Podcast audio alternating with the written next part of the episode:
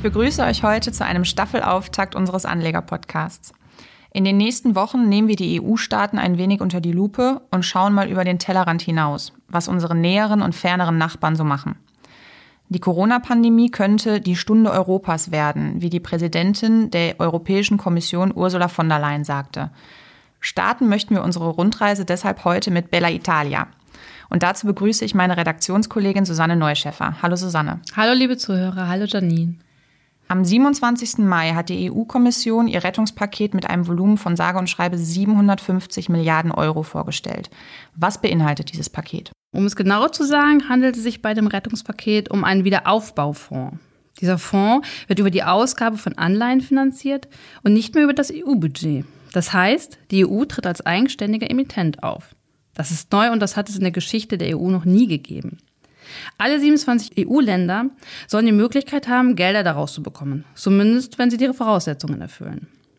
Das heißt, die Länder müssen zukunftsträchtige Investitionen tätigen, sprich Ausgaben für ein besseres Gesundheitssystem, für Aus- und Weiterbildung oder für moderne Infrastruktur. Im Kern geht es der Kommission darum, damit den gemeinsamen Binnenmarkt, den Euro und letztendlich auch die gesamte EU zusammenzuhalten.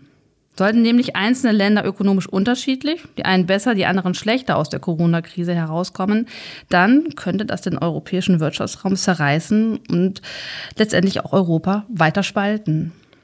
Was ich noch erwähnen möchte, ist, ähm, im Übrigen wurde der Haushaltsrahmen für die Europäische Union für die kommenden sieben Jahre auf 1,1 Billionen erhöht. Also die Schlagkraft des Corona-Pakets ist schon enorm. Also könnte man sagen, dass Europa möglicherweise vor der Stunde Null steht. Ja, das kann man so sagen. Denn bemerkenswert ist, dass keines der 27 EU-Länder ein Veto gegen die Pläne der Kommissionspräsidentin Ursula von der Leyen hatte. Dies war in der Vergangenheit, das wissen sicherlich alle, eher selten. Bei wichtigen Abstimmungen haben die Vertreter der einzelnen Länder immer hitzige Debatten geführt und monatelang konnten wichtige Entscheidungen äh, nicht getroffen werden. Aber bei dem Hilfspaket äh, gegen die Auswirkungen der Corona-Pandemie ist alles anders. Schließlich zeigen die bislang vorliegenden empirischen Daten über die aktuelle Wirtschaftsentwicklung der EU sehr deutlich, dass die Gemeinschaft in einer Jahrhundertkrise steckt. Für Ursula von der Leyen ist dies aber auch eine Chance, dass Europa wieder zusammenfindet, nachdem es in den letzten Jahren immer wieder auseinandergedriftet ist.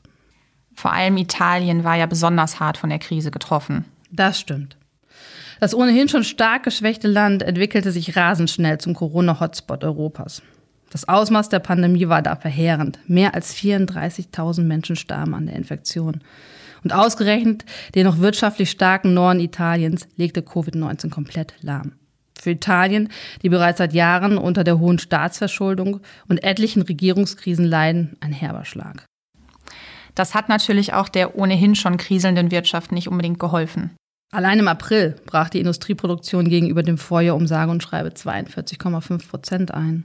Und inwiefern hilft hier jetzt das Rettungspaket? Vor allem die hart getroffenen südeuropäischen Staaten, das ist ja auch Spanien, dürfen natürlich von dem EU-Finanztopf profitieren. Allein für Italien hat die EU-Kommission immerhin rund 173 Milliarden Euro in Form von Zuwendungen und Krediten reserviert. Und wie hat sich die italienische Börse in der Krise entwickelt? Das Versprechen der EU-Kommission hat die italienischen Kurse und Aktien ganz klar nach oben getrieben.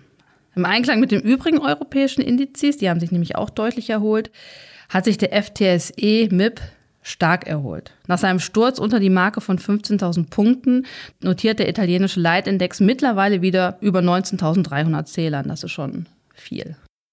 Und trotzdem gibt es auch in Italien Unternehmen, die trotz der Krise ganz gut dastehen. In der Tat, Diasorin zum Beispiel.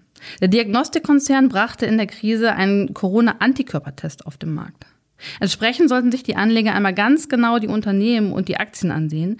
Schließlich ist Italien für eine ganze Reihe von weltbekannten Marken berühmt. Und welche Branchen konnten in letzter Zeit noch punkten?